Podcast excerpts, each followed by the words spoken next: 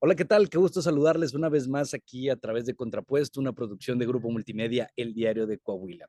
El día de hoy estamos muy contentos y muy emocionados. Nos enlazamos hasta la Ciudad de México, la ciudad de las oportunidades, la capital del país, para poder platicar con una artista en toda la extensión de la palabra, artista circense, tatuadora, que tiene muchas historias por contar y que tiene un largo trabajo desde hace tiempo. Mi querida Cindy Rojas, bienvenida, ¿cómo estás? Hola, muy bien, gracias. Todo bien, padre. Bueno. Muy feliz de estar aquí. Hombre, nosotros encantados de que te hayas podido dar un espacio. Sabemos que tienes muchas actividades, mucho trabajo, pero está muy interesante, eh, Cindy, esto que tú haces porque no es muy común. Platícanos, por favor, de entrada, ¿qué inició primero? ¿El circo o los tatuajes? Pues fue el circo, pero inició primero todo con el baile. O sea, yo desde muy chica yo bailo y Karina, eso me dediqué, sí, eso me dediqué por muchos años. Luego también hice teatro musical, también hacía coros y ya, este, como por el 2015, 2014 fue cuando me metí al circo. Fue cuando inicié, cuando dije: "No, sí, sí quiero", que ya había estado en mi mira, o sea, para mí ya era así como de: "Guau, qué increíble, Cirque du Soleil", y todo eso, pero en en Saltillo no había academias, no había oportunidad, o sea, no había muy poquito y no no no podía, o sea, o o tal vez yo nunca supe, ¿verdad? Que tal vez sí había algo, pero yo no no conocía, entonces estaba más enfocada al baile. Okey. Oye, Cindy, ¿y cómo se da este este primer acercamiento con el baile, con el tema artístico, el ambiente cultural, todo esto? ¿Cómo cómo se da? ¿Estabas muy pequeñita? Em, sí, la verdad es que sí, siempre desde muy chica me ha gustado mucho las artes, el expresarme, pues sí, artísticamente. De hecho, un dato curioso es que hice mi primer obra de teatro a los 5 años. ¿Crees? Sí, y, y fui la protagonista y mi mamá tiene el, ¿cómo se llama? El V- VHS. Ah, sí, VHS. Ajá, donde yo participé y, o sea, y dice mi mamá que desde muy chica me gustaba bailar, dibujar, actuar, que como que ya ya lo traía. Y sí, yo también me acuerdo que siempre me ha gustado y como que no no me daba pena y lo hacía, no sé, como que ya, yo siento que ya ya venía con eso. Yo ya venía con el bicho de el arte. Oye, qué fregón, qué padre que que hayas encontrado desde tan pequeñita algo que te gustaba y que te apasionaba, y que aparte eras buena para eso, y luego con el paso del tiempo, con la práctica, te fuiste profesionalizando también. Pero en ese punto, ¿te acuerdas o tu mamá te ha platicado si tú fuiste la que le dijo: "Oye, ma, yo quiero participar en algo así", o ella te impulsó, a tu familia también le gusta el tema artístico, por ahí viene el gusto, o es algo que es únicamente tuyo? Mm, pues, a mi familia le gusta la música, pero, am, bueno, venimos de un mis abuelos les gusta mucho bailar. No sé si eso también ya como que lo traigamos en la en los genes, porque también tengo unas primas que bailan, y pero siento no fui tan impulsada realmente por mi familia, o sea, realmente era yo, yo era así de que yo quiero estar en baile y méteme a clases y por favor, y yo quiero estar, y estaba en el colegio y de que quiero estar en el grupo de baile, por favor, y así, ¿no? Okey, Entonces yo yo sí era la que quiero, quiero y quiero estar en el grupo de teatro y quiero aprender, o sí, yo era la verdad es que sí, la que le decía a a mi mamá. Mi mamá me mandaba más a los deportes. No, deporte, haz deporte. Y yo decía que no, yo quiero el arte. okey. Sí, Y y y en y en sí. estas cosas que le decías, ¿sí encontrabas apoyo constantemente de que, híjole, bueno, órale, yo quiero que estés en fut, pero bueno, está bien, vamos al al baile? ¿Sí sí te apoyaron en ese Sí, sentido con las clases y pues, todo más o menos. Ni modo anda ventaneando a mi mamá. Pero no, la verdad es que no tanto. Sí tuve que, eh, muchos años pedirle así como de: "Por favor, por favor, yo quiero, bailar, quiero hacer esto", y ya después ya me dijo de que: "Bueno, está bien, métete", y y ya. Yo sola, pues, buscaba dónde estar y me metí a grupos, más que nada en en la los talleres como del colegio o en los grupos culturales de la prepa, de la universidad. Por fuera sí estuve en unas academias de baile, también con unas amigas, pero sí como que me estaba yo trataba yo buscaba dónde moverme y dónde integrarme, porque sí, era, era, era yo la que tenía que, que hacerlo, si no, no, no iba a tener mucho apoyo, la verdad. Ok. Ah, ¿Llegó algún punto en el que tal vez por, por esta falta de, apoyo o que hayas dicho, voy a dejar este tema artístico a un lado o jamás fue una opción, siempre fue parte de, de tu vida? Pues fíjate que, pues estuve mucho tiempo como eh, justo en ese, como hoy sí, entre la línea, porque tanto que me decían de que no, no, es que no seas artista, se mueren de hambre, estudia algo real, algo. Entonces era así como de que no, ¿cómo? Y luego, ay, a los 19 años me fui a vivir a Playa del Carmen, me salí de la carrera porque dije, no, yo no quiero, me, me metieron a diseño gráfico y estuve ahí porque siempre me ha gustado pintar, eso sí, también siempre de chiquita me ha gustado, sí, en Saltillo, eh, pintaba y tenía, iba con profesoras y me iba, o sea, pintaba siempre muy bonito y me decían que tenía mucho talento y así, pero como que no le daba tanto foco porque yo quería más el baile. Era así como que, ah, sí, sí sé dibujar y sé varias técnicas, pero yo quiero bailar. Entonces, me inscriben a diseño gráfico, estoy ahí un año y medio y luego ya les digo, ¿sabes qué? Yo no me gusta, yo no quiero esto, me salgo y me voy a vivir a Playa del Carmen de animadora y bailarina. A los 19 años, ahorita pienso y digo, no manches, qué loca. ¿Qué te dijo tu mamá cuando le dijiste que habías tomado esta decisión? Porque debió haber sido un shock muy grande. Sí, o sea, pues sí, como que no estaban muy felices mis papás, pero al mismo tiempo dijeron, ay, bueno, ya, hay que, hay que dejarla que haga algo porque ya no sabemos ni qué hacer con ella. Entonces, yo siento que eso fue mucho de, de mis papás, de que hoy, bueno, pues a ver, que le intente, a ver si es cierto. y estuvo padre, estuve unos meses allá y este, siento que sí fui de, de gran ayuda y gran aportación al, al equipo de entretenimiento, porque como animaba, también hacíamos shows, yo hacía coreografías, dirigía algunos unos eventos, también hacíamos bailes, entonces sí, como que dije, ay, o sea, me gustó, pero también fue como de, "Mm, tampoco quiero estar aquí toda mi vida. Y aparte estaba muy chiquita, entonces también fue como que, ay, ya me voy a regresar. Ok. ¿Y, y cómo diste con este, con este grupo de allá de, de Playa del Carmen? ¿Alguien te, alguien te lo Por? Inter- no, yo yo sola por Google, me acuerdo que yo un año antes me había ido de vacaciones, porque me gusta mucho viajar, desde muy chica viajo, y me acuerdo que busqué, porque una amiga me dijo: "Ay, tú serías súper buena animadora", porque nos quedamos en un hotel y estaban ahí los animadores, ¿no? Y me dijo, y me acuerdo que, pues, busqué en Google de que de que, mm, ¿cómo cómo ser animadora? Y ya pedían currículum, me acuerdo que mandé currículum a a muchos hoteles y me hablaron 3 y ya me decidí por uno que fue el que yo conocía porque ya me había hospedado ahí, que fue el el Riu Palace Riviera Maya, en Playa del Carmen. Ok. Y entonces vas, tienes esta aventura, me imagino que también increíble en todas las cuestiones que, que aprendiste, cómo te desarrollaste. Llega el punto de querer volver aquí y ¿qué pasa? O sea, cuando, cuando regresas aquí al, pues a, tu zona conocida, aquí a Saltillork, ¿qué, qué es lo que es tu vida? Pues mi mamá me dice: "Tienes que estudiar, si no, ya no te voy a dejar hacer nada, necesitas una carrera real". Entonces, decidí tomar la licenciatura de idiomas en UANE, ok, porque dije: "Bueno, este, ya sé inglés, puedo aprender otro idioma y eso también me ayuda para viajar. Eh, y dije, bueno, se me va a hacer fácil. Era todo, la- los cuatro años, es la única carrera que los cuatro años es en la noche. Bueno, era, ahorita ya no sé.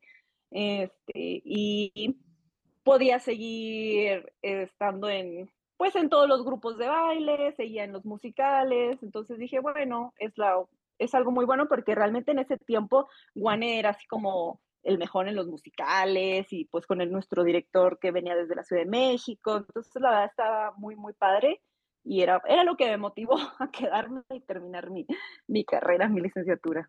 ok. Y sí, y sí terminaste acá en, en Guane, a la par que seguías con todo el tema artístico, que era lo que realmente te, gustaba y te Sí, apasionaba. Sí, así es, y estuve ahí y, y daba clases de baile, de hecho también en la universidad llegué a clases de baile, también ayudé a los musicales dentro de, de la universidad Y estando ahí, un musical que hicimos se llamó Pippin y era sobre circo. Entonces ahí fue cuando ya me enamoré del aro. O sea, yo ya lo había visto porque veía muchos videos en YouTube. Ajá. Pero este, justo se dio la oportunidad de que el director dijo, necesito que alguien aprenda a hacer esto porque nadie sabe hacerlo. y le dije, yo, yo lo aprendo. Y me dijo, ¿y cómo le vas a hacer? Yo no sé, no sé, voy a buscar por tierra y mar a ver quién en Saltillo me puede enseñar a hacer esto. Entonces, sí, sí encontré una chica que me enseñó como las bases, me montó una mini coreografía y ya de ahí yo dije, no, yo, yo quiero hacer esto por siempre. dije, no, esto me encanta, me, me fascina. Oye, y a partir de ahí fue que le, que le agarraste este cariño, este amor al, al, a las artes circenses. ¿Y, y, cómo, ¿Y, cómo, fue ya después el, el ejecutarlo eh, ya en un, en, en un circo también? Y, ¿Y, cómo fue ese contacto? ¿Fue aquí en Saltillo? ¿Fue en alguna otra parte? ¿Cómo se dio? Pues ya terminamos la carrera y nos decidimos mover a Ciudad de México con, con Adel, mi esposo y yo estando en, en, bueno, creo que desde antes, ya en Saltillo yo ya estuve buscando dónde podía entrenar y encontré el Circo de Mente, que está al sur de la ciudad y justo nos quedaba muy cerca de donde él iba a, a sus clases y donde íbamos a vivir. Entonces dije, ay, no, pues excelente. Y ya fui, me inscribí y pues ya comencé a tomar clases con mi coach, que sigue siendo mi coach todavía, se llama Iván Pulido, shout out para Iván, gran artista. y ya fue ahí cuando dije, wow, sí, quiero, quiero estar aquí. y, y, estando ahí, si era lo que esperabas, si era como lo habías imaginado, como lo habías practicado acá en Saltillo.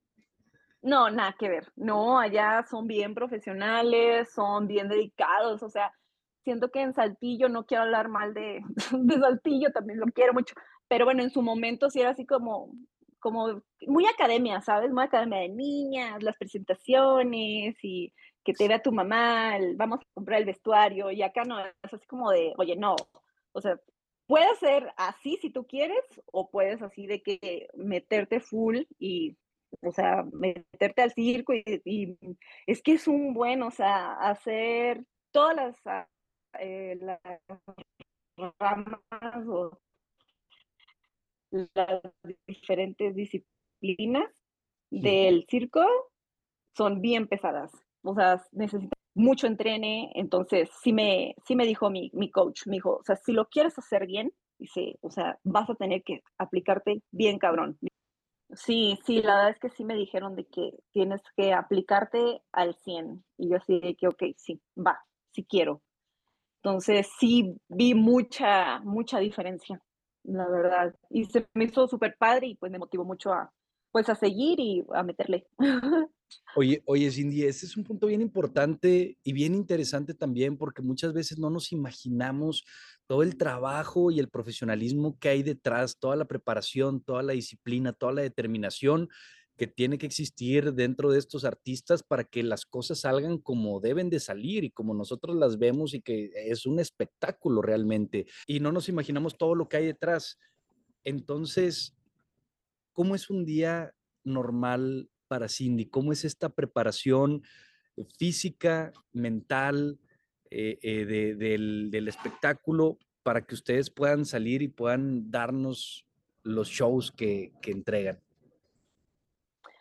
Pues fíjate que también es un proceso personal, o sea, cada quien también lo lleva diferente. Mm, me, um, el circo me ha enseñado a vencer muchos miedos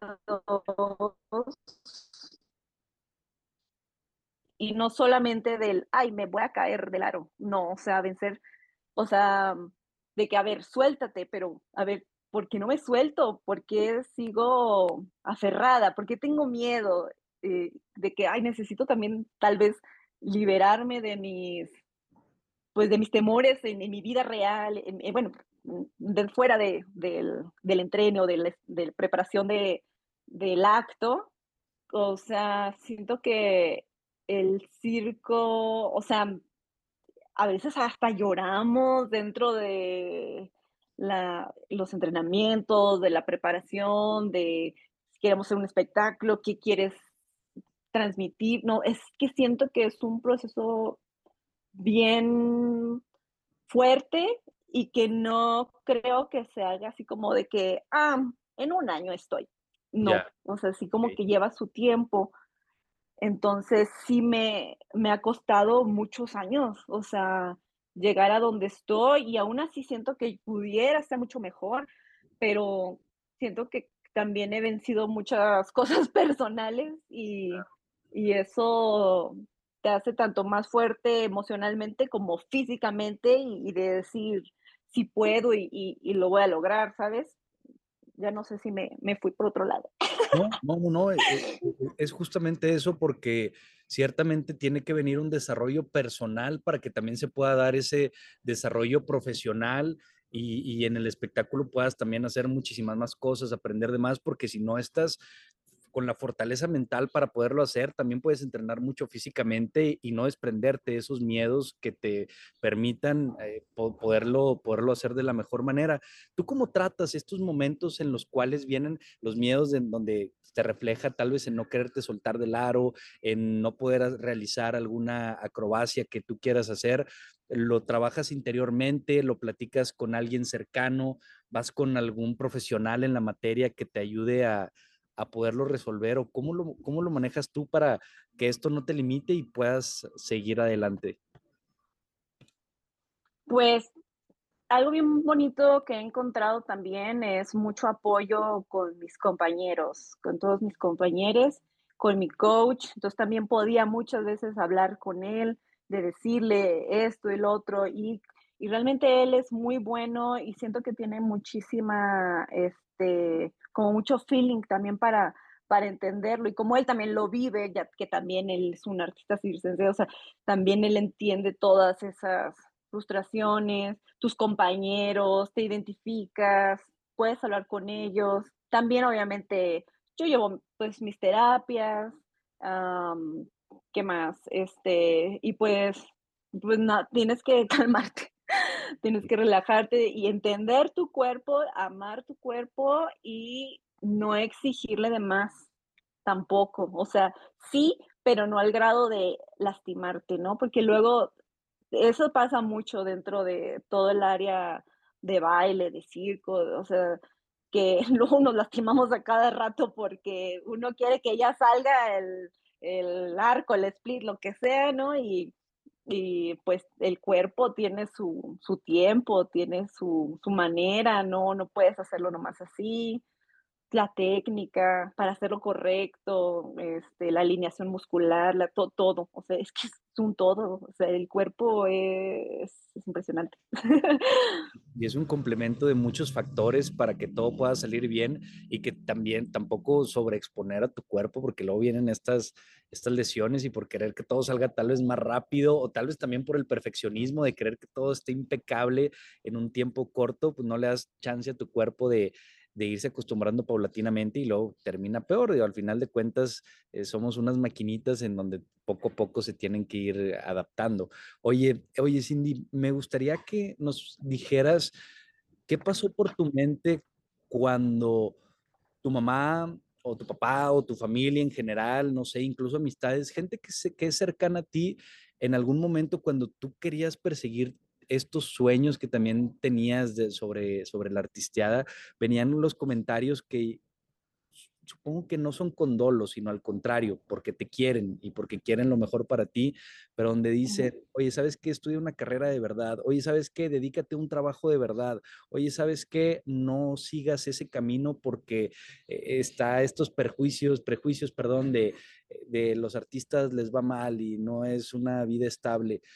¿Qué, pasó por tu mente en esos momentos y qué te hizo decidir, a pesar de todo ello, el seguir con tus sueños? Y te lo pregunto porque seguramente hay muchas personas que nos van a escuchar que pueden estar pasando por algo similar, en donde tal vez su sueño es, es un ámbito artístico y se encuentran con estos comentarios de gente cercana que de alguna manera los incentiva a dejar sus sueños simplemente como un hobby, tal vez.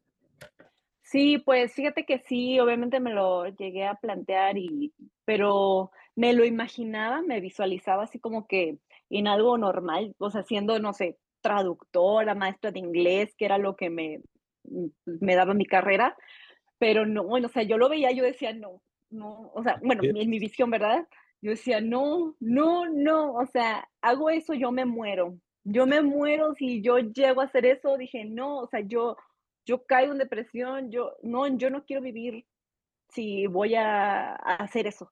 Entonces, prefiero vivir tratando de alcanzar mi sueño, aunque viva al día, aunque sea un chorro de esfuerzo, aunque viva lejos de mi familia, pero al menos estoy bien feliz todos los días de que estoy eh, en búsqueda de alcanzar mi sueño, a, a, a, perder mi libertad. Yo siempre he pensado eso, de que yo no, a mí mi libertad y mi tiempo es lo más preciado y yo no voy a estar desperdiciándolo en una empresa, en un lugar, en un jefe, en un algo que no me haga feliz diario. Entonces, sí era así como de, pues, no, esto, esto es lo que quiero. Y algo siempre me decía de que es que haz lo que tú quieras, hazlo, hazlo. Entonces era así como de, ay, no, o sea, no, es que no, en verdad no, no voy a poder, no puedo, no puedo hacer eso, yo no soy esa. Wow. Entonces era así como de, bye, o sea, no, no hay opción. Sí, no hay wow. opción. Qué fregón y qué increíble porque es un punto que muchas veces se nos olvida y más en una sociedad tan consumista en donde se premia tanto la hiperproductividad en ciertas materias y se antepone eso a la realización personal muchas veces, o nos hacen creer que la realización personal está en eso, en conseguir un trabajo, en ir escalando corporativamente, tener un sueldo estable y estar ahí la mayor parte de tu vida y luego jubilarte y demás, cuando la vida está compuesta de muchas otras cosas y cuando encuentras algo que te gusta, que te apasiona y que te llena, no tenemos por qué dejar ese sueño, sino al contrario, el irlo alimentando. Uh -huh e ir creciendo en eso, porque aparte sí se puede, y tú eres la muestra de, de ello, uh -huh. de, que, de, que, con mucha pasión y con mucho trabajo también, porque no es, no es nada más de decir, ay, pues yo quiero hacer esto y se acabó, no, se requiere de, de, de mucha chamba, pero estás trabajando en algo que te gusta y que te llena, y se nota hasta acá la, la felicidad, Cindy, la verdad se te nota que eres una persona muy apasionada con lo que haces. ¿En algún momento te has arrepentido de, de seguir este camino? No, no, nunca, no, no, definitivamente no. Me arrepiento de no haberle invertido más horas. Ok. Es, pero no, no de estar en este camino, no, para nada. No lo mejor que me pasó en la vida, me salvó. A mí me salvó el, el arte, el arte me salvó mi vida porque yo por muchos años tenía ansiedad, tenía ataques de ansiedad, tenía depresión y, y realmente medicada y todo, o sea, feo, feo. Y, y, el arte y seguir mi sueño fue, neta, fue lo que salvó mi vida y, y, y lo estoy agradecida totalmente. Y en todas las áreas, o sea, tanto dibujo, tatuaje, baile, circo, todo lo que sea expresión artística, me, me encanta, me, me fascina. O sea, el arte te da vida, el arte te llena, y el arte te puede salvar, en verdad, te puede salvar la vida. No, y es una realidad y, y, es que el arte es parte de la esencia del ser humano. Muchas veces lo dejamos a un lado, pero es parte de lo que somos, el podernos expresar en las diversas modalidades que existen y el poder también conectar con las expresiones de otras personas cuando vamos al teatro, cuando vamos a, a ver alguna película, cuando leemos un libro, cuando vemos alguna pintura, uh -huh. no sé, en todas las modalidades de, de arte que puedan existir, hay algo que te mueve y hay algo con lo que puedes llegar a conectar y te lleva hasta las lágrimas o hasta la risa o la euforia y, y, muchas veces dejamos esa esencia a un lado, pero no, como tú lo mencionas, te puede salvar la vida y te la puede cambiar de una manera muy positiva.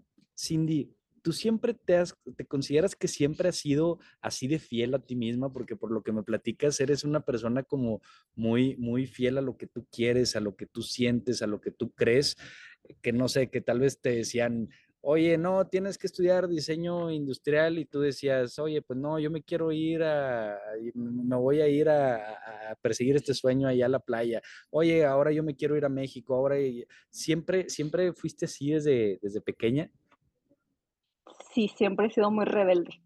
Y siempre he querido hacer lo que yo quiero y, y, es que yo lo veía en las demás personas, bueno, igual y no a mi alrededor, pero es bueno, es que me si desde muy chica me, mm, estoy en contacto pues con el internet, entonces yo veía videos, yo veía gente eh, este, que yo decía, es que cómo ellos pueden vivir de eso, ellos cómo pueden hacer eso y yo no, o sea, será porque vivo en México. y yo decía, no, no, no, siento que yo también puedo hacerlo, ¿por qué no le doy esa oportunidad de que tal vez sí, tal vez sí puedo?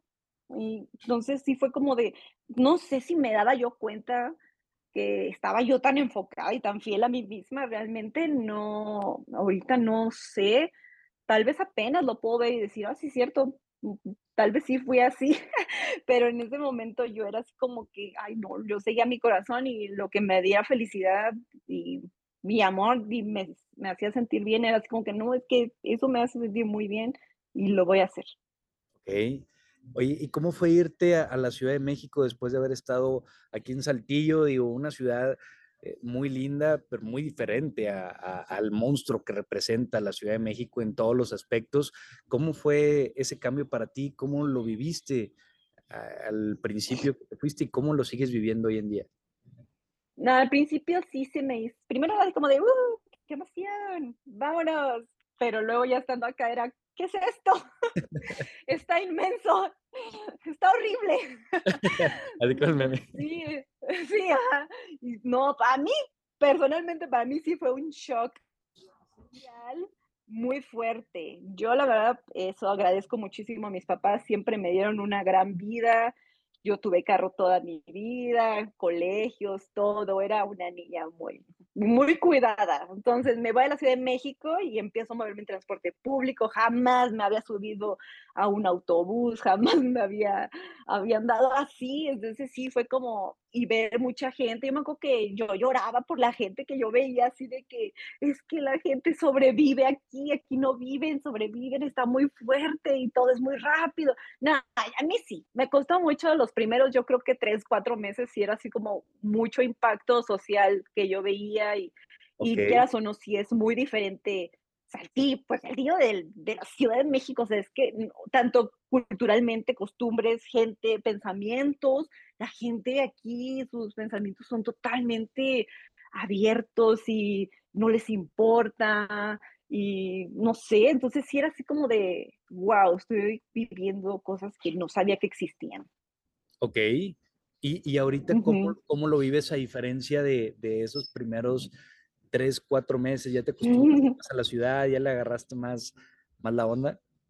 Sí, eso sí siempre me gustó a pesar de todas sus cosas, porque yo no en ningún momento dije, no, yo ya me regreso y a mi comodidad. No, siempre así como que, pues ni modo y, y hay que irle agarrando la onda y aprendiendo y así. Pero no, ahorita es otra cosa. A mí me encanta la Ciudad de México también, gracias a Dios, vivo, vivimos en un área súper bonita. Entonces también la, ya son muchos años, ya le he aprendido, no, ya ahorita ya pues, se disfruta mucho. Ya hasta me gusta la lluvia, antes no la soportaba. ok, y no, y allá llueve mucho más recurrente que acá, ¿no? Y el clima es mucho sí, más no, sí, no, llueve un chorro. Ahorita ya estoy harta de la lluvia, ya tenemos como dos meses que llueve diario. Pero ya, ya ni me molesta. De hecho, justo ayer venía en la bicicleta porque me gusta mucho eh, moverme en bicicleta aquí y me empapé toda. O sea, me cayó la tormenta y yo dije, ay, mira, no pasa nada, solo es agüita, ahorita llego y me baño. Okay, Oye, pues, pues, qué interesante y cómo son estos cambios y cómo muchas veces los necesitamos también para crecer, salir de la zona de confort, pues tú aquí en Saltillo, como decías que estabas muy bien cuidada, que nunca te faltó nada y luego ya, ya y el primer contraste y en lo que te vas adaptando y ahorita pues ya, digo, todo se fue dando por muy buen camino, eh, afortunadamente, qué bueno, a raíz de, de su trabajo, pero, pero cómo tenemos que vivir estos, estos momentos también de salir de la zona de confort. Tú sí. generalmente buscas esta clase de retos que te impulsen a, a salir de, de, de, donde estás normalmente, porque digo, al menos lo que puedo percibir en lo poco que hemos platicado es que eres muy activa, que te gusta estar haciendo como muchas cosas, estar aprendiendo, estar creciendo, estar ah, haciendo algo. ¿Si es así o, o no? Sí, sí, la verdad es que sí, sí me, me gusta mucho, soy muy hiperactiva, entonces siempre quiero aprender, siempre quiero pero aprender lo que me gusta, no lo que me imponen. y sí, salirme de mi zona de confort. Fíjate que también eh, trabajé en un crucero siete meses y eso fue algo, yo creo que fue la segunda cosa más fuerte que, que viví. También, pues, vivir dentro de un barco sin poder bajarte y con miles de personas de todos lados del mundo y, y aparte tener que hablar siempre en inglés, que yo ya hablaba inglés, pero aún así tuve que aprenderme también mucha eh, terminología, se dice así.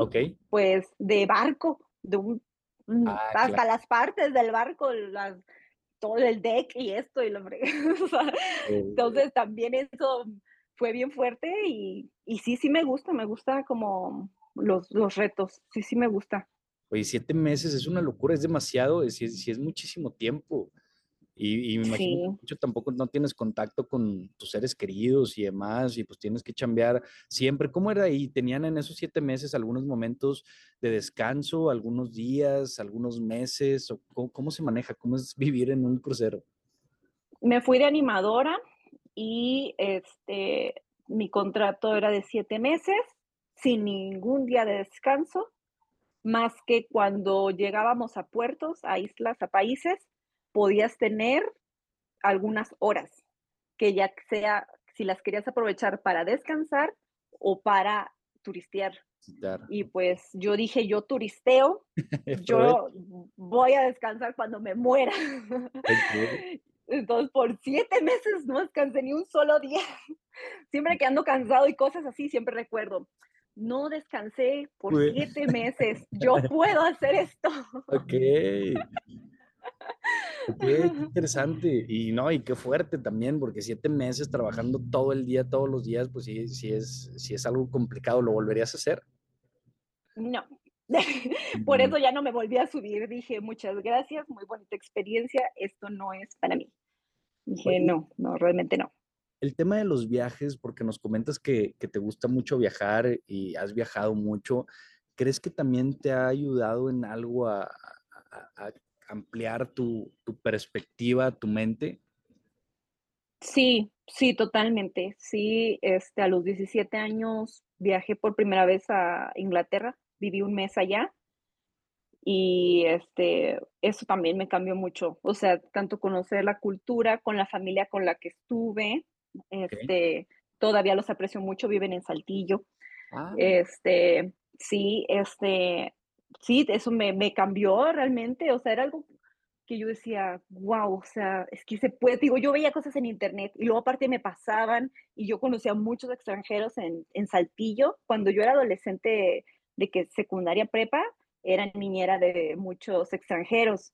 Entonces, también yo los escuchaba y ellos me decían y me platicaban y todo eso era así como de, para mí, de que, wow, ¿cómo es en otros países? O sea, no, no solo me tengo que encerrar en México. Y pues yo creo que eso me ayudó un buen, o sea, realmente sí me, me expandió mucho la mente y, y decir, es que hay más posibilidades de lo que me muestran aquí es que eso es bien interesante porque sí, cuando estás únicamente en tu entorno, en tu burbuja, en tu lugar seguro, pues esto es todo lo que conoces, pero una vez a través del Internet, que ahorita es una gran herramienta en la cual también podemos conectar con otras culturas, con otras partes del mundo, pero también el viajar y conocer esa cultura y conocer las posibilidades que existen, te amplía tu gama de, de posibilidades para tu persona y te dices, caray, no tiene que ser como siempre me han dicho que es y eso te lleva a tomar otra clase de acciones. Cindy, ¿y en qué momento se da el tema también de, del tatuaje? Porque no es tampoco algo, algo sencillo.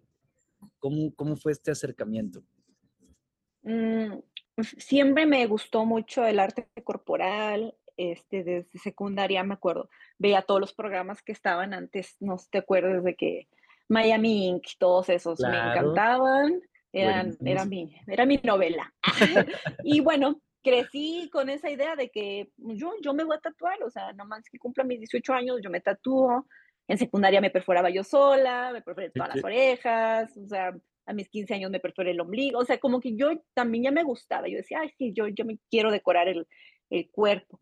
Pero como siempre estuve bien enfocada en el baile, en el teatro y luego el circo, pues, o sea, ahí se quedó pero de repente sí era así como de, ay, ¿cómo me gustaría ser tatuadora? Estaría bien padre, ¿no? Pero hasta ahí. Fue hasta pandemia que este, yo quería emprender porque pues me quedé sin trabajo, me tuve que regresar a Saltillo, entonces sí estaba, y aparte siempre decía, no, las artes va a ser lo último que se reanude, y yo así de que, ¿qué voy a hacer ahora? O sea, yo solo trabajo de eso y vivo de eso, ¿qué hago? Y dije, bueno, voy a emprender. Y, em, y, empecé a hacer como emprendimientos chiquitos y no me gustaban, no, no, decía, no, esto no me llena, no, esto ya me aburrió, no, esto no. Y yo así de que, a ver, universo, por favor, dime qué, qué hago. O sea, necesito que me mandes una señal. Necesito que me mandes una señal tres veces. Necesito que tres personas me la digan diferentes. Así lo dije, te lo juro. ¿Así? Y le dije, para, sí, dije, y para mi cumpleaños, en diciembre, el 15 de diciembre, y dije, para esas fechas yo quiero que me digas, por favor, que, que me llegue la señal. Y por exigir tres personas muy cercanas mías que me conocen muy bien, dos de mis mejores amigos y mi prima, me dijeron, oye, ¿por qué no tatúas? Siento que iría muy bien con tu estilo de vida. Luego, oye, ¿por qué no? Ya, yo sabía que querías ser tatuada hace mucho tiempo. ¿Por qué no lo retomas? Tú dibujas muy bien, tú ya sabes pintar. Y así, los tres, y fue como que dije, wow, dije, no, dije, yo no voy a dejar pasar esto. Dije, esto es impresionante. Dije, me, me el universo me habló. Y justo en, las, en diciembre, justo en diciembre, yo dije, no, yo lo voy a hacer. Dije, yo lo voy a hacer. Tenía ahorrado y dije, voy a invertirlo todo, porque no es mil pesos, cinco mil pesos, diez mil pesos para iniciar a y, y, hacer todo tu equipo. No, dice, es una la nota. Entonces dije, no, si lo voy a hacer, lo voy a hacer bien. No voy a invertir tanto dinero para, para como mis otros emprendimientos que luego los boté y ahí están tiradas las cosas dije, no, si lo voy a hacer, lo voy a hacer bien. Dije, esto, dije, esto es, esto es, y, y me queda perfecto con mi estilo de vida. Cuando regrese al circo, a mis clases, todo, puedo seguir con eso. Soy dueña de mi tiempo, mi libertad sigue siendo arte, es otra manera de expresarme. Me encanta el contacto con la gente, el servicio. Dije, es que todo, se involucra todo. Dije, está perfecto. Y ya, pues me compré mis cosas en Ciudad de México, me pedía tatuadores por internet, por, por, Instagram, que me habían tatuado, les dije, oye, quiero aprender a tatuar, ¿qué me recomiendas? Y ellos me ayudaron, fueron dos, dos tatuadores este, que me dieron muchos tips, todo, hasta dónde comprar las cosas, y me dijeron, tú puedes, tú puedes. Uno de ellos me dijo, yo aprendí solo, así que tú también puedes aprender sola. Y dije, sí, a huevo. Y viendo puros videos de YouTube, aprendí a tatuar. ¿Es neta? Ok. Oye, ¿y, cómo fue tu primer tatuaje? Porque una cosa es verlo en YouTube y decir, ok, ya le sé más o menos, pero tener ya el brazo o la pierna o cualquier parte del cuerpo de, una persona y, hacer ese, ese, primer tatuaje, ¿cómo, ¿cómo fue para ti? Mm, sí, pues estuve como seis meses yo sola encerrada. Ya nos regresamos aquí a Ciudad de México y en el DEPA me ponía a practicar y a practicar hasta que dije, bueno, me voy a autotatuar. Dije, porque si le voy a arruinar la piel a alguien que sea a mí, yo no le voy a arruinar la piel a nadie más. Y me autotatué dos tatuajes. Me hice uno que aquí, tengo, este, ah, colorcitos. Ok. Y otro que tengo en el tobillo. Pues ya me esperé a que sanaran todo y vi que salieron bien. Y dije, pues ya estoy. dije, pues ya, creo que ya puedo. Y un amigo que también se hizo tatuador en, en Saltillo, regresé a Saltillo porque dije, bueno, ¿a quién voy a tatuar? En Ciudad de México tengo muy pocos amigos y son de pocos años, entonces dije, no se van a atrever a, que yo, las yo los tatúe, o sea, dije, necesito gente de más confianza. Me regreso a Saltillo y dije, me voy a tatuar, y puse ahí en todas mis redes sociales, amigos, familiares, ¿quién quiere tatuajes? Estoy aprendí y ahora necesito practicar, necesito lienzos.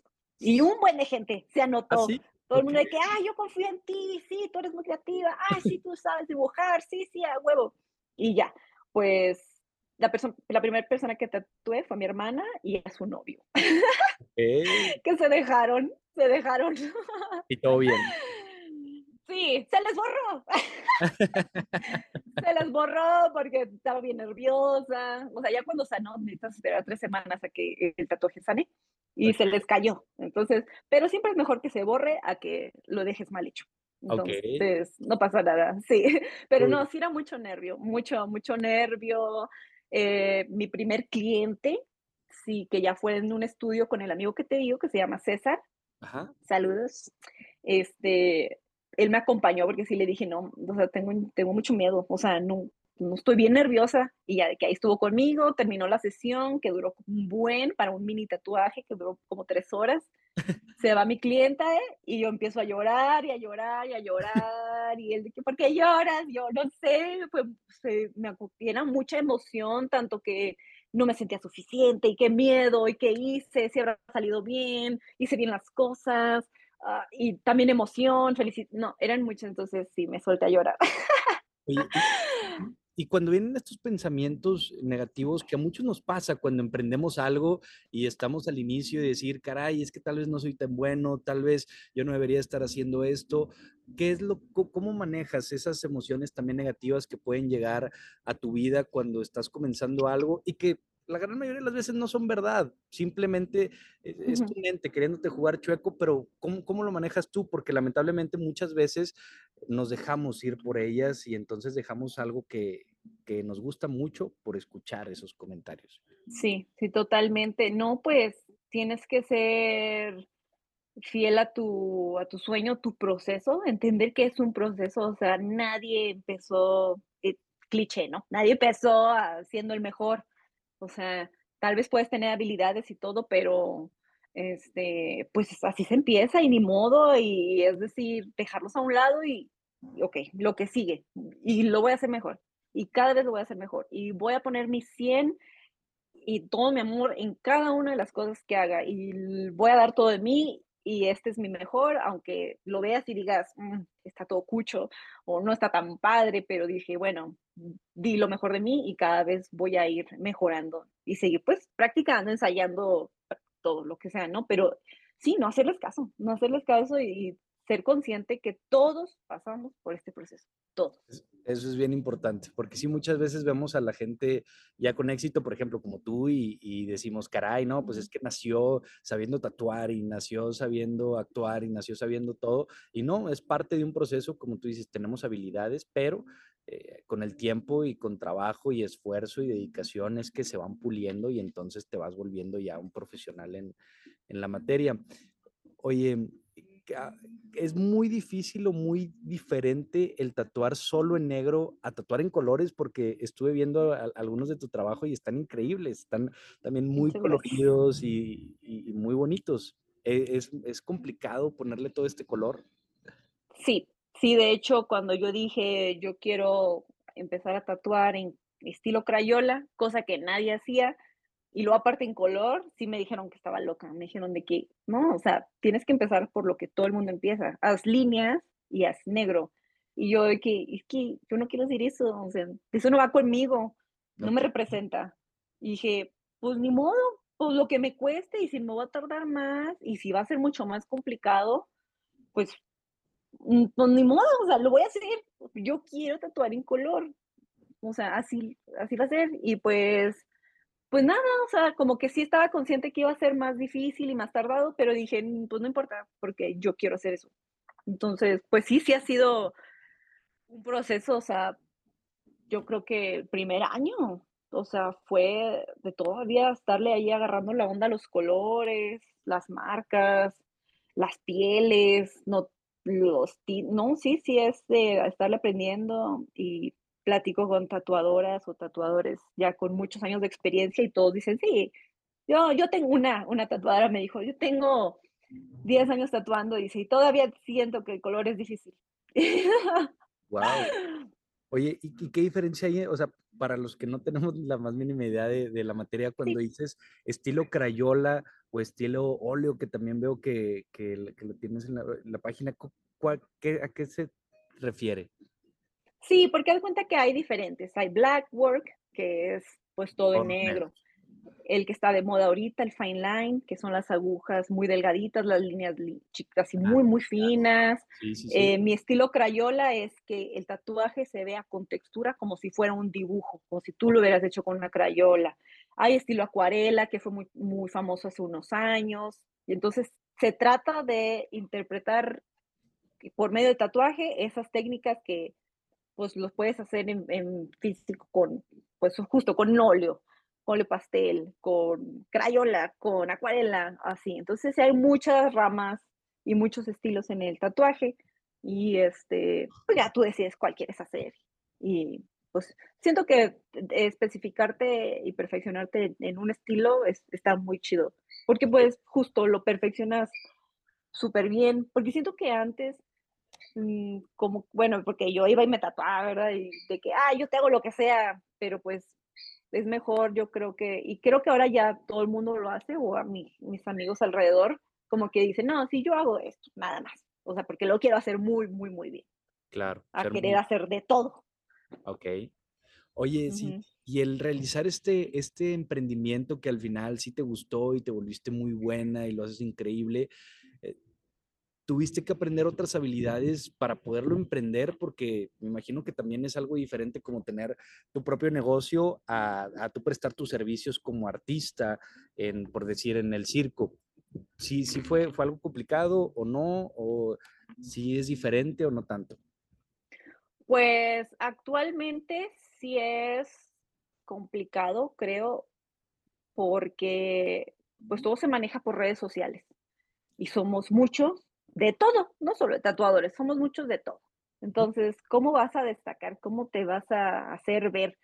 Mm, y digo, sobre todo por, por las redes sociales. Entonces, sí tienes que estar muy en contacto con lo que está de moda, qué es lo que se consume, cómo voy a vender mi, mi producto, cómo voy a hacer, crearles la necesidad de que quieran un tatuaje mío este, y pues la única manera es hacerlo por redes sociales, o sea, ya no vas y andas dando flyers ni nada de eso, o sea, mi- los estudios donde he estado y estoy son privados, entonces no es como que toquen y pues me puedes tatuar y entren, o sea, es con cita previa, eh, ubicación casi creo que secreta, o sea, entonces en eso sí tienes que a- aplicarte mucho. Bueno, yo personalmente eso fue como que lo más que me tuve que enfocar pero porque ya se me daba muy bien el contacto con la gente, entonces, para mí recibirlos, platicar, eh, y todo eso se me ha hecho, pues, muy fácil, porque toda mi vida, pues, con la artisteada es es, pues, ya se te hace lo normal, este, pero porque luego tengo compañeros que sí les da más pena hablar con el cliente, o de que: "No, yo prefiero solo escuchar música y no platicar", o así, ¿no? Y okey. yo: "No, yo sí quiero platicar siempre con mis clientes y todo", este entonces, sí, más bien es aplicarte en las redes sociales ahorita. Y yo creo que en cualquier emprendimiento, no solo Claro, tatuaje, o sea, porque por ahí es donde te vas a dar a conocer y vender. claro, y este valor agregado del que hablas también es importantísimo, de, oye, pues es que hay 500 personas haciendo no lo mismo, porque esto tú lo haces eh, solo tú, pero me refiero a, por ejemplo, tatuar o si das clases de guitarra o de piano o lo que sea, cualquier servicio que tú puedas llegar a presentar. Entonces, ¿por qué la gente te escogería a ti en lugar de a otras personas? ¿Por qué tu opción? Y las redes sociales sí tienen muchísimo que ver porque ahí es el primer como contacto que la gente puede ver y puede decir, ah, mira, está bien padre este tatuaje que aquí vi, quiero uno parecido, ah, está bien padre su trabajo y quiero algo igual. Y para resolver es- estas cuestiones al principio de, caray, ¿cómo me diferencio? ¿Cómo manejo las redes sociales? Eh, ¿Viste algunos videos a través de YouTube? ¿Te asesoraste con alguna persona? ¿O tú sola en- empíricamente fuiste viendo qué funcionaba, qué no funcionaba? ¿O cómo, cómo lo, lo fuiste evolucionando? Eh, fueron 2 cosas. Primero, me ayudó mucho mi hermana, mi hermana Nats Rojas, que ella es influencer, eh, de ahí vive en Saltillo. Entonces, ella sí, pues ya tenía su sus añitos haciendo YouTube, mi cuñado también, su novio, también fue youtuber por varios años. Y bueno, ella ya estaba en el proceso, porque antes no habían influencers, entonces ella estuvo en el proceso en el que los influencers se crearon, entonces ella aprendió mucho. Eh, entonces ella me ayudó bastante también en el, en el área de Instagram, me promocionaba y me decía, mira, vamos a intentar hacer esto, yo creo que esto puedes hacer, mira, esto está pegando, vamos a, y así, ¿no? Y sí, la verdad es que me, me echó un chingo la mano. Y este, también mi otra hermana, no la quiero menospreciar, pero bueno, la, eh, Natalia por ser pues influencer, ¿no? Estar tanto en, en, las redes sociales, pues ya, ya le sabía.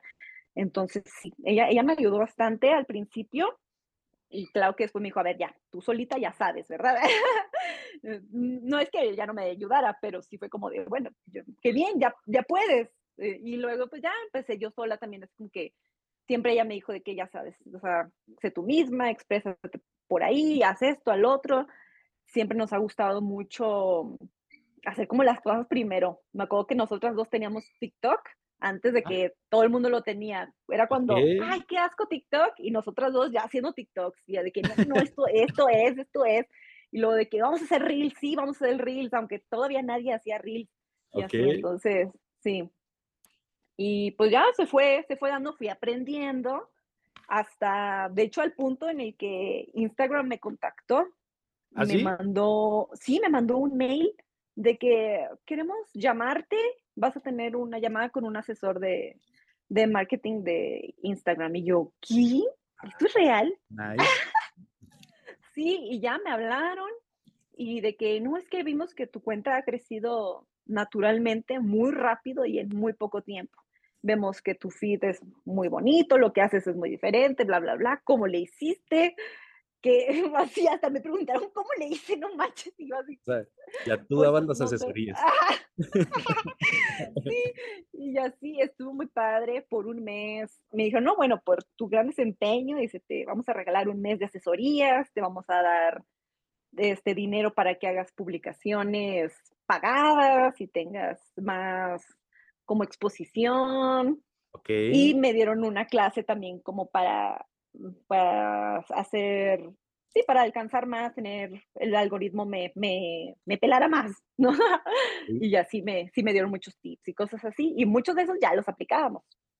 Que por eso yo creo que fue que me hablaron. Ajá. Pero sí, eso estuvo bien padre. Tenía apenas cinco meses. ¿Cómo crees? Sí. Y es que, es que está bien interesante cómo, cómo funcionan las redes sociales, porque también el tema del algoritmo, de entenderlo y el estar buscando y experimentando también y de atreverse a hacer las cosas, como tú lo mencionabas, de, oye, TikTok, que ahorita es una locura y vemos la exponencialidad que tiene en cuestión de alcance, los reels de igual forma, y muchas veces tal vez por pena o por tal no creemos que seamos tan buenos para poderlo hacer, no nos atrevemos, pero pues eso puede marcar una gran diferencia y tú lo tienes. ¿Sí viste el cambio en cuanto a clientes, en cuanto a alcance, al momento en el que crecieron tus redes? Em, pues sí. Antes siento que hace dos años era más fácil, porque mis reels se hacían viral muy rápido, mis TikToks también tengo un reel de 3 millones de vistas, o sea, como que yo decía, ay, qué loco, y ahorita, neta, ya está más complicado, es que ahora las redes sociales quieren que les pagues para tu exposición. Claro. Pero, este, pues, mm, pues no sé si como que un cambio, pero, pero no sé, siempre, ay, no sé, siento que siempre he tenido como este, como quiera buena exposición, es que no sé, como que yo lo dejo fluir mucho, bueno, sí me estreso y todo eso, ¿verdad?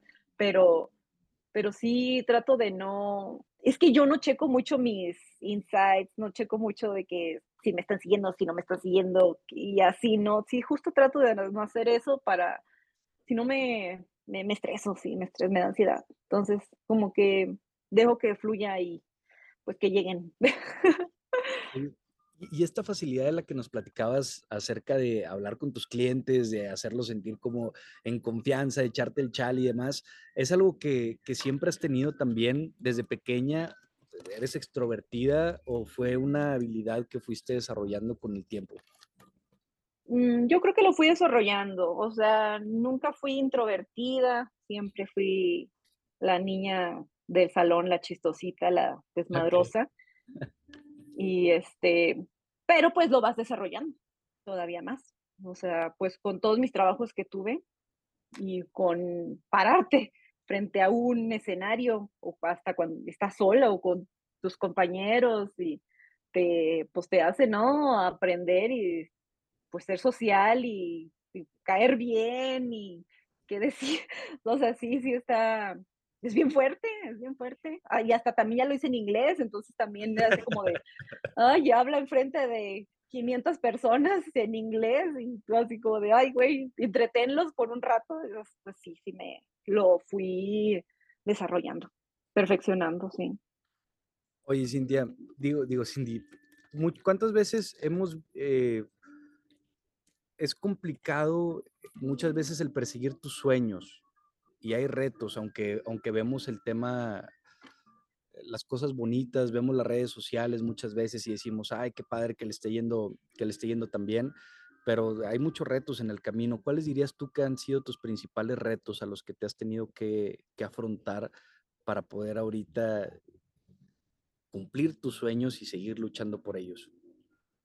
Mm, pues el autosabotaje, el no creértelo, el qué dirán, tienes que quitarte todo eso, este, creértela, o sea, saber que dices, o sea, yo tengo, tengo mi producto, tengo esto, tengo este talento y mi aportación al mundo es esto. Entonces, pues, es lo que quiero dar, transmitir y pues bueno, también quitando retos este, pues económicos y todo eso, ¿no? De que luego también sabes qué pasa, y es algo que aprendí, que luego nos queremos encasillar de que es que solo soy bailarina y solo hago esto y si hago algo más, ya no lo soy. Y a mí me pasó mucho tiempo. Y tenía ese conflicto y yo decía, hasta que un día dije, yo puedo hacer lo que yo quiera. y eso no me quita de ser más bailarina, de ser menos bailarina, de ser más cirquera, de ser menos, no, dije, yo, yo puedo hacer lo que quiera y si por ahorita necesito estar trabajando en algo que no tiene nada que ver, pero me está aportando para lograr mis sueños, perseguir mis sueños, pagar mis clases, pues lo voy a hacer para ya después dejar de hacerlo y dedicarme al 100 a lo que pues a lo que yo deseo, sobre todo en el arte, ¿no? Siento que que es muy muy necesario como quitarte esos prejuicios. Es que no no tienes que escuchar a nadie más que a tu corazón. Qué, frase tan importante porque, porque es cierto, luego estamos llenos de consejos que nos da la demás gente o, u opiniones que nos da la demás gente y los tomamos como realidades cuando en realidad no, o nosotros mismos nos autolimitamos en ese sentido cuando lo importante es eso, seguir tu corazón, seguir tus sueños y hacer lo que tengas que hacer. Me, me llamó la atención ahorita lo que mencionabas de, por ejemplo, James Franco, el, el actor, el que sale en la de Spider-Man y todas esas de los simios, que a él le gusta mucho el, el, cine como más indie, más underground y, así, pero él sabe que esas producciones tal vez no generan muchos recursos económicos, entonces él dice, a mí no me gustan tanto las películas tipo las de Spider, las películas comerciales, pero son películas que tengo que hacer para con ese dinero financiar todos los otros proyectos que sí me llenan el corazón. O por ejemplo, Vargas Llosa, que decía cuando todavía no era el escritor consagrado que conocemos hoy, que decía, oye, eh, a veces tengo que hacer trabajos de periodista y a veces tengo que hacer trabajos jurídicos y a veces tengo que hacer trabajos de este u otro tipo, pero eso no significa que yo sea eso. Yo sigo siendo un escritor, solo que a veces los tengo que hacer para poder financiar mis clases de escritura, para poder financiar los proyectos que tengo y ya en un futuro eh, la vida dirá y ahí están, pero sí es, es verdad, el no el, el, no autosabotearnos y el saber que a veces tienes que hacer cosas incluso diferentes para poder llegar a, al destino final, que es seguir tus sueños y seguir tus pasiones. Sí, y todo es un sacrificio. Justo hace poco estaba escuchando una conferencia en YouTube que decía, este, que, que, realmente antes de empezar algo debes de preguntarte, ¿cuánto estoy dispuesto a sacrificar por, el, por lograrlo? Porque no es cuántas ganas tienes, pues todo el mundo tiene muchas ganas, pero cuánto estás dispuesto a sacrificar. Y sí, es cierto, es algo que me costó, me costó tiempo, que yo decía, no, nada de sacrificio y no debes de, pero luego es de que no, sí es cierto, o sea, totalmente claro que sí y no que se escuche negativamente, porque ese sacrificio vale la pena. Claro. No es tirado en vano. Entonces sí, es cuánto estás dispuesto a, a entregarte, a machetearle, a, a sacrificarte, a no ver tu familia, a hacer esto, a hacer lo otro, o sea, sí, o sea, sí, sí, es totalmente para llegar a esa recompensa que luego va a ser increíble y vas a decir, wow, o sea, siempre lo valió, o sea, siempre. Y de hecho durante el, el proceso sigue siendo, no se te hace tan, tan difícil, porque si estás como muy enfocado en lo que quieres lograr y te gusta lo que estás haciendo, pues se disfruta, se disfruta diario. Sí, claro, y, esos sacrificios te van también forjando en la persona en la que te debes de convertir para poder llegar hasta donde quieres alcanzar, porque pues muchas personas tienen este, todos los sueños, entonces es, es, una manera en la cual la vida separa a quienes realmente lo quieren de quienes nada más lo quieren tal vez un poco, dicen, oye, yo sí, pero no están dispuestos a pagar el precio que pues, hay, hay que darlo, pues, y así es, y así ha sido siempre, y seguramente así será. Entonces, qué padre que sí. también los veas de esta manera, porque pues es lo que también te va impulsando a, a poder continuar. Sí, sí, totalmente. Uh -huh. Oye, Cindy, y por otra parte, ¿cuáles son las mayores satisfacciones que te ha dejado el emprender este camino, el tomar la decisión y la determinación de seguir tus sueños y no enfrascarte en lo que tal vez el mundo, la sociedad te decía que tenías que ser y hacer. ¿Cuáles son mis mayores como ¿así? satisfacciones? Lo que ¿Satisfacciones? Más te gusta? Okay. Uh -huh. Pues ahora lo veo en, en retrospectiva y digo, digo, wow, lo logré, no manches, o sea, de hecho, o sea, me pasa cada rato, me pasa hace unos días que voy caminando y digo, no sé, no puedo creer que logré la vida que tanto soñé, o sea, la estoy viviendo y digo, wow, ahora lo que, lo que quiero es, es compartirlo con los demás, es decir, todos pueden, todos pueden, de hecho tengo un, un, un TikTok, un reel de justo eso, de que cómo explico mi historia y de que sigas tus sueños, eh, y siempre estoy hablando de eso y de que es que sí se puede. Eh, platico con mis clientes y de que a veces me dicen, ay, yo quiero ser tatuadora. Y yo, claro, y si necesitas ayuda, yo te voy a ayudar.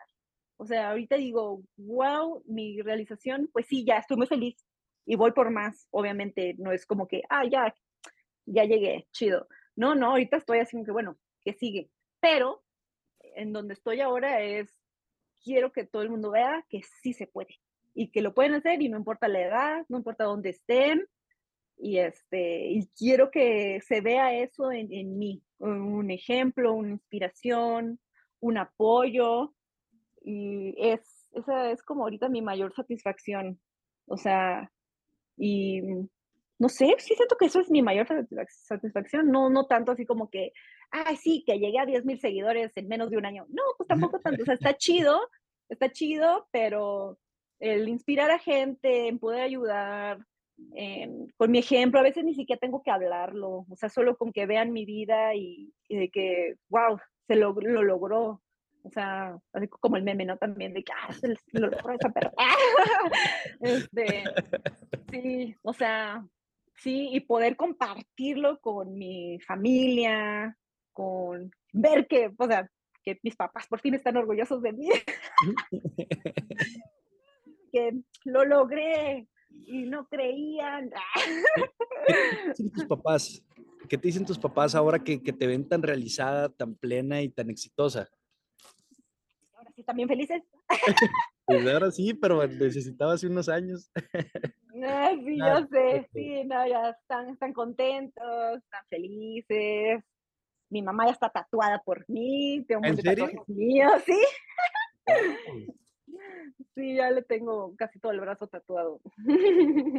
Oye, qué, qué increíble, qué increíble porque necesitamos estas historias, necesitamos eh, conocer a gente que haya seguido sus sueños y que a pesar de que al principio pudo haber sido complicado, que fueron fieles a ellos mismos, a sus ideales, a lo que ellos pensaban, a lo que ellos querían y sobre todo a lo que ellos sentían y que ahorita están viviendo la vida de sus sueños tal cual, porque estamos tan bombardeados de, de que nos dicen que tenemos que hacer cosas diferentes a, nuestros sueños, que nos olvidamos de que también podemos perseguirlos y que así como tú decías de, de la gente que veías en internet o en tus viajes y demás, de, es que si, ella, si esa persona puede, yo también, pues así lo vemos tal vez ahorita contigo y estoy seguro que inspiras a muchas personas a pensar así, oye, si Cindy pudo, ¿por qué yo no voy a poder? ¿Y cómo le hizo ella? Entonces vamos a buscar las maneras a través de las cuales también podamos cumplir tus sueños. Entonces, enhorabuena, Cindy, nos llena de muchísimo orgullo, nos da mucha alegría ver que, gente de acá, de nuestro York la esté rompiendo de esa manera ahí en México y en todas partes y, y ver que están cumpliendo sus sueños siempre nos llena de muchísima alegría. Entonces, enhorabuena y muchísimas felicidades. Muchas gracias. Muchas gracias por este, tomarte el tiempo de conocerme y conocer mi historia y poder este, compartirla y transmitirla por tu espacio. Y pues nada, este, les comparto mis redes sociales, mi Instagram de tatuajes es espina-de-cactus, o sea, espina de cactus, pero bueno, llevan unos guion bajitos. Entre y Cindy Rojas en mi, en mi Instagram personal. Y pues nada más. si quieren que los tatúe, voy a Saltillo en octubre. No, pues entonces por acá nos vemos, increíble. Oye, ¿por qué es espina de cactus? ¿Cómo nació porque, porque norteña y mexicana. Ajá. Por eso. Porque dije, ¿qué más? Qué, ¿Qué tanto hay en el norte, en el desierto? Pues muchos nopales. Pero dije, no me voy a poner espina de nopal, se escucha muy raro. Entonces dije, bueno, espina de cactus se escucha más bonito. Y aparte tengo tatuado en mi brazo un nopal de colores. Entonces también, este, y, luego también en mi imaginación dije, sí, es que la espina de cactus puede semejar la aguja del tatuaje y la pegada. Y luego me encontré un TikTok que decía que justo los antiguos aztecas, mayas y muchas civilizaciones se tatuaban con, con espinas de cactus. Okay. entonces cuando lo vi yo dije, ¡Ah! no estaba loca, es real. sí, y todavía se hace, de hecho, en Yucatán todavía se hace. ¿En serio? Con, espinas de cactus, sí. Wow, está increíble. Pues muchísimas gracias de nueva cuenta. Ya por último, eh, Cindy, ¿qué mensaje le darías a las personas que nos están escuchando, que están en este limbo, en el de, de seguir sus sueños, que tal vez eh, necesitan ese empujoncito para poder continuar?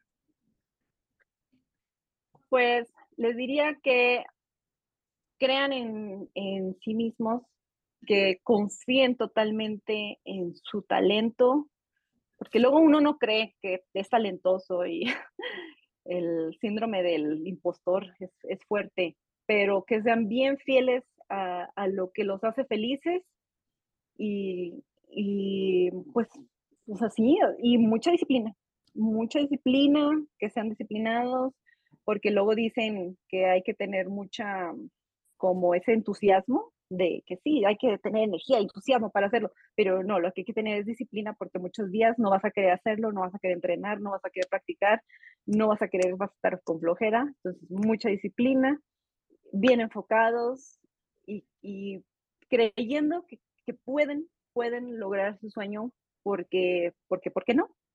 Se lo merecen, pueden lograrlo, claro que sí. Cindy Rojas, muchísimas gracias de nueva cuenta por habernos acompañado y gracias a toda la gente que nos estuvo escuchando aquí a través de Contrapuesto, una producción de Grupo Multimedia, El Diario de Coahuila.